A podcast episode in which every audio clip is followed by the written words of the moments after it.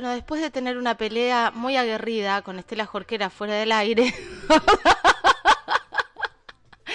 nos encontramos acá en Son de Paz para hablar, como siempre nos trae, noticias hermosas, Estela Jorquera. Buen día. Re linda todas. Buen día, pero hay una linda, hay una muy graciosa que encierra. me acuerdo de la imagen y me da risa.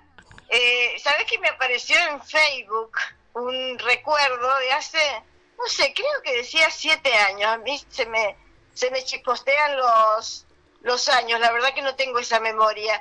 Creo que decía siete años y hay una foto este, nuestra y con unos jarritos de cerámica. que son horribles, que te los hice yo. Los tengo acá, eh, los tengo en, mi vitrina de... ah, me causó mucha gracia porque, bueno, tienen una historia que no la cuentes ahora, no la cuentes, pero tienen una historia y me causó muchísima gracia ese recuerdo. Bueno, eh, eh, otro día la contamos.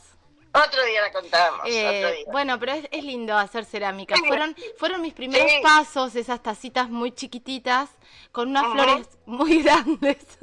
Con unos labios Con unos labios muy grandes. Con una bocota más grande que el, eh, que el pocillo. Bueno, es un acto, es un acto de amor que las sigas conservando y a la vista de la gente. Claro, sí, todos me preguntan, qué preciosa esa pieza, ¿quién la hizo? ¡Qué arte! Ay, Dios mío, bueno, pero siempre hay que buscarle, hay que buscarle una, una beta de, de risa, que creo que es lo que nos nos empatizó a las dos, ¿no? Sí. Empezamos a trabajar y no nos habíamos visto nunca. Nos conocimos en el estudio. Sí, directamente para alargar el programa, el primer programa, ¿te acordás? En Radio Nacional.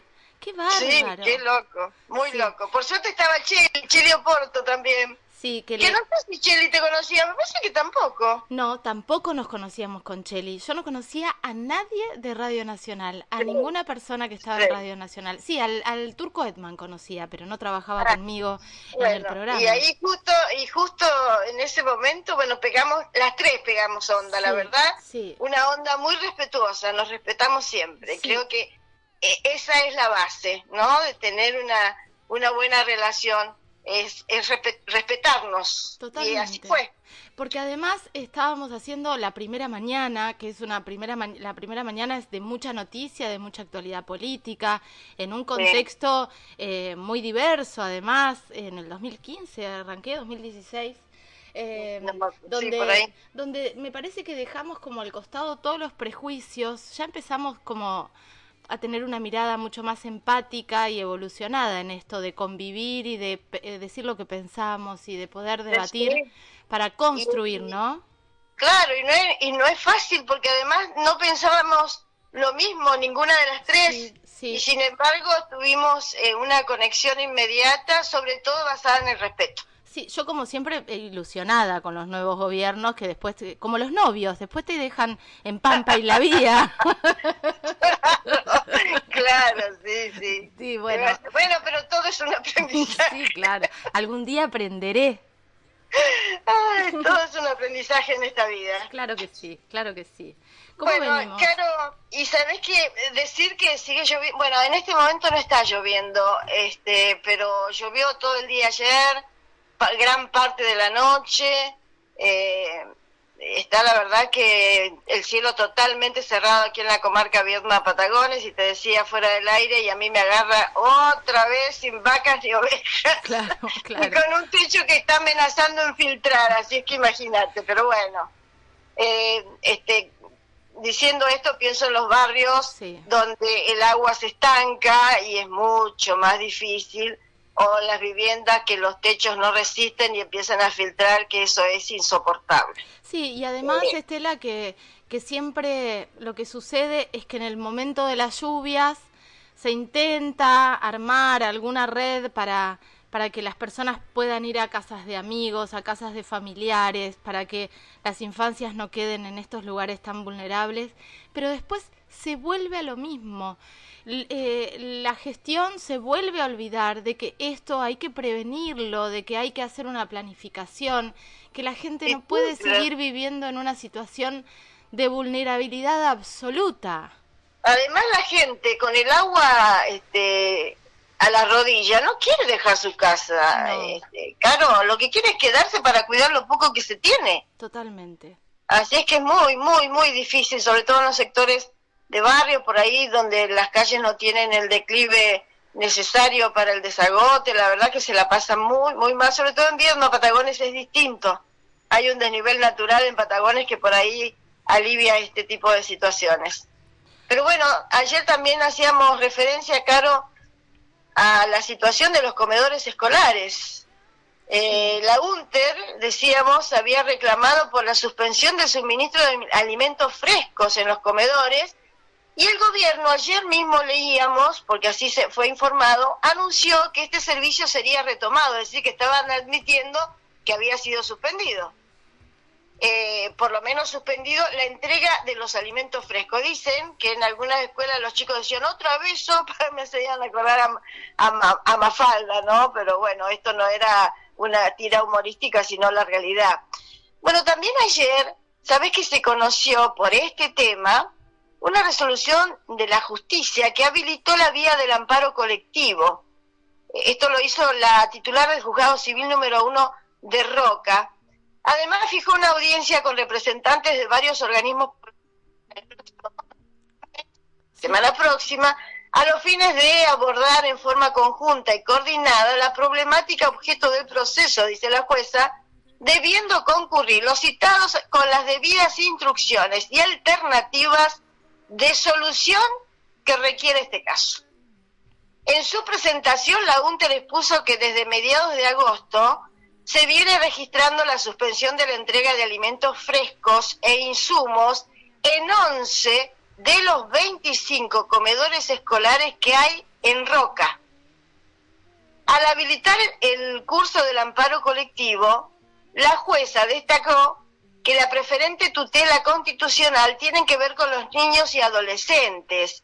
Y en este sentido explicó que el caso debe tramitar como un amparo colectivo porque ese proceso está especialmente diseñado para la protección de cualquier bien o valor social que responda a las necesidades de grupos humanos con el fin de salvaguardar la calidad de vida.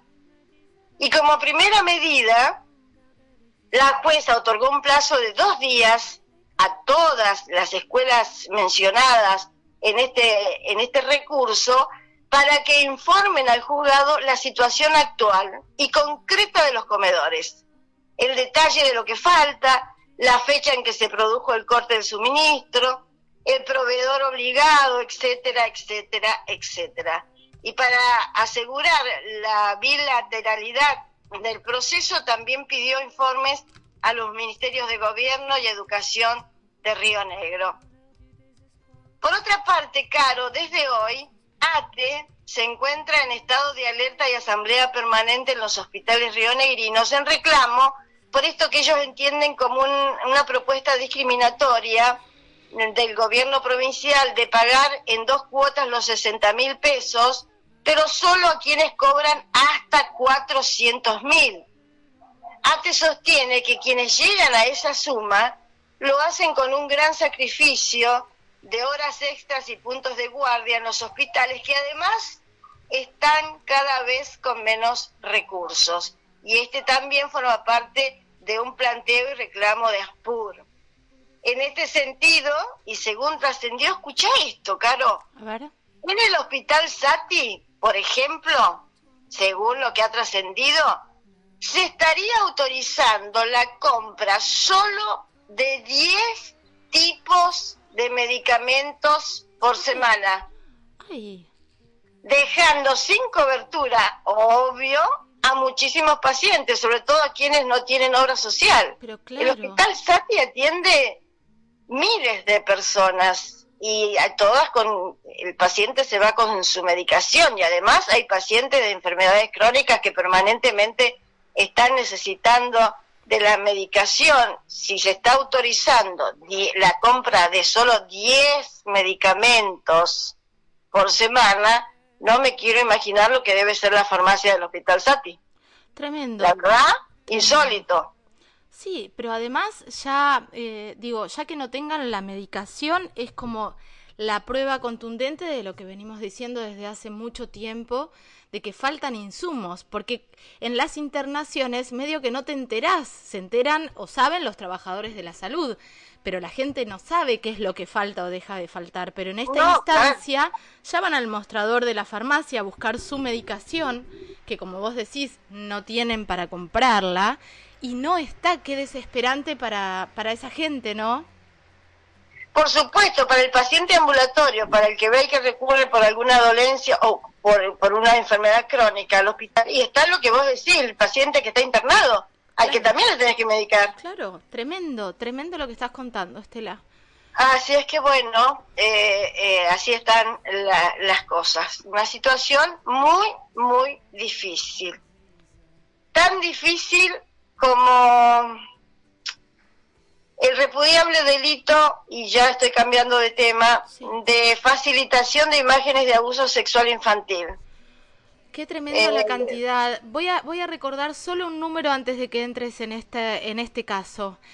Argentina es el cuarto país de producción de videos eh, con contenido de abuso sexual contra las infancias. El cuarto país productor. Esto quiere decir que somos de los primeros en la cadena nefasta y millonaria de la eh, distribución, consumo y producción de videos con contenido sexual de, eh, abuso sexual infantil. Bueno, en este caso un hombre de Bariloche, Caro, quedó imputado por descargar y compartir ese tipo de contenidos a través de la plataforma Emule.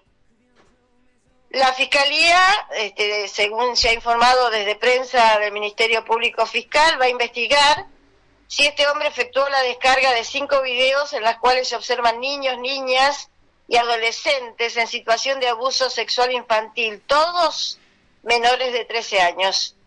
Ello por medio de una red denominada P2P, eh, peer-to-peer, y de esa plataforma de Mule que significa eh, y, se dedica al intercambio de archivos, una cosa que no te puede, este, la verdad que siempre lo decimos, es imposible poder razonarlo. En la audiencia de formulación de cargos, el fiscal mencionó que cuenta con las fechas exactas en las que el hombre este de Bariloche habría efectuado las descargas y cuentan además con la denominación de los archivos. Todas las imágenes que componen el sustento probatorio son de procedencia extranjera. Además de la facilitación de esas imágenes, se le imputó también la tenencia simple de este tipo de material con fines inequívocos de distribución. Igualmente, la información no habla de la detención de este hombre, porque también lo hemos dicho en muchas oportunidades, es necesario el cambio, el cambio en este tipo de, delitos que son, este, que no tienen una sanción que te lleve a la cárcel. Tenés la imputación, pero quedás en libertad. Este, te retiran todos los elementos, pero seguís libre y sin duda eh, eh, con esta tendencia espantosa en la que están incluidos eh, criaturas, criaturas indefensas, eh, en este caso, y por lo general son, viste, de, eh, con imágenes extranjeras, todo una estrategia también. Este, pero bueno, hay organismos internacionales que están específicamente dedicados a esto y son los que suelen denunciar este tipo de, consumo y de distribución. Acá Y allí actúa la la justicia, pero la verdad que es muy difícil de controlar, tremendo. Acá estoy viendo que em, será reprimido con eh, prisión de seis meses a cuatro años para la persona que publique, distribuya eh, o facilite. Eh, y de cuatro meses a dos años el que tuviera en, en su poder alguna de estas de estas imágenes sin que esté comprobado la distribución. Claro, eh, y, que, es lo más difícil de probar.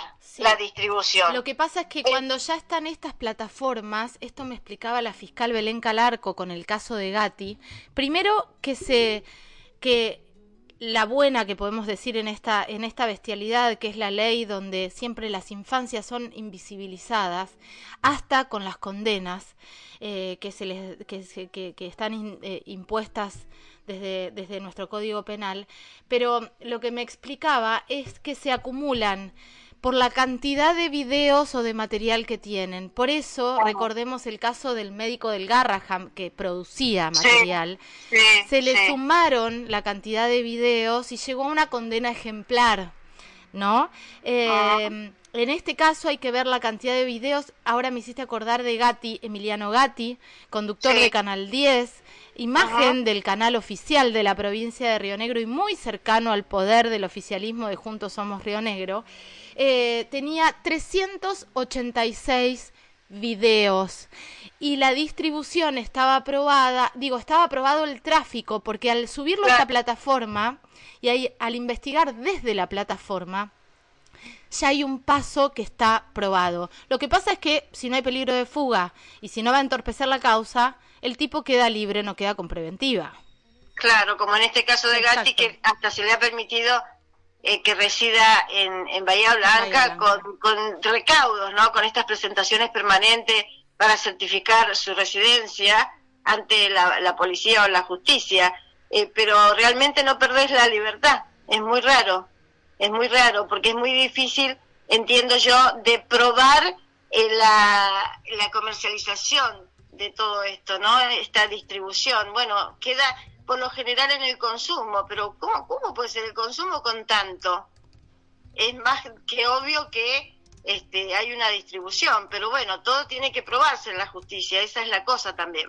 Totalmente, totalmente. Bueno, eh, tristísima esta nota y, y un llamado a que empecemos a pensar en algún punto a los, los y las legisladoras en empezar a modificar las condenas para esto, porque mientras tienen una condena en suspenso, eh, mientras se busca el bienestar de estos tipos, realmente detrás de cada video, de cada imagen, hay un niño o una niña abusada, hay un niño o una niña torturada, vulnerada en sus derechos, y esas torturas y ese daño muchas veces es irreparable. Sin duda, sin duda que lo es, pero ¿sabes que siempre pienso? Eh, que estas personas que consumen este tipo de, delitos, de situaciones aberrantes, donde hay criaturas que están sufriendo, y vaya uno a saber si siguen en este mundo, eh, después de haber padecido esas atrocidades, esas personas, digo yo, deben tener, no sé si hijos, tal vez, sobrinos, vecinos, ahijados, eh, hijos de amigos. No puedo creer que no puedas llegar a pensar en esas criaturas que, a las que te une un afecto y entonces desistas de, de, esa, de ese consumo espantoso, ¿no? ¿Cómo, ¿Cómo estará esa cabeza, Dios mío? Terrible, terrible. Bueno, vamos a seguir hablando bueno, el tema es que nosotros tenemos, los adultos, la obligación de proteger a las infancias. Totalmente, totalmente. Y de denunciar, recordemos que cualquier eh, delito, cualquier acción que esté vulnerando los derechos de las infancias, eh, es eh, nuestro deber denunciar, llamar al 102, llamar al 137, acercarnos a alguna fiscalía. Hace un tiempo un amigo me contaba que en su edificio, que es un edificio donde tiene todos los amenities y, la, y pileta, bueno, en la piscina, un papá le estaba, estaba golpeando a la nena. Los mismos vecinos hicieron la denuncia, llegó la policía, detuvieron al papá. Digo, eh, tenemos que ser partícipes activos del cuidado de las infancias.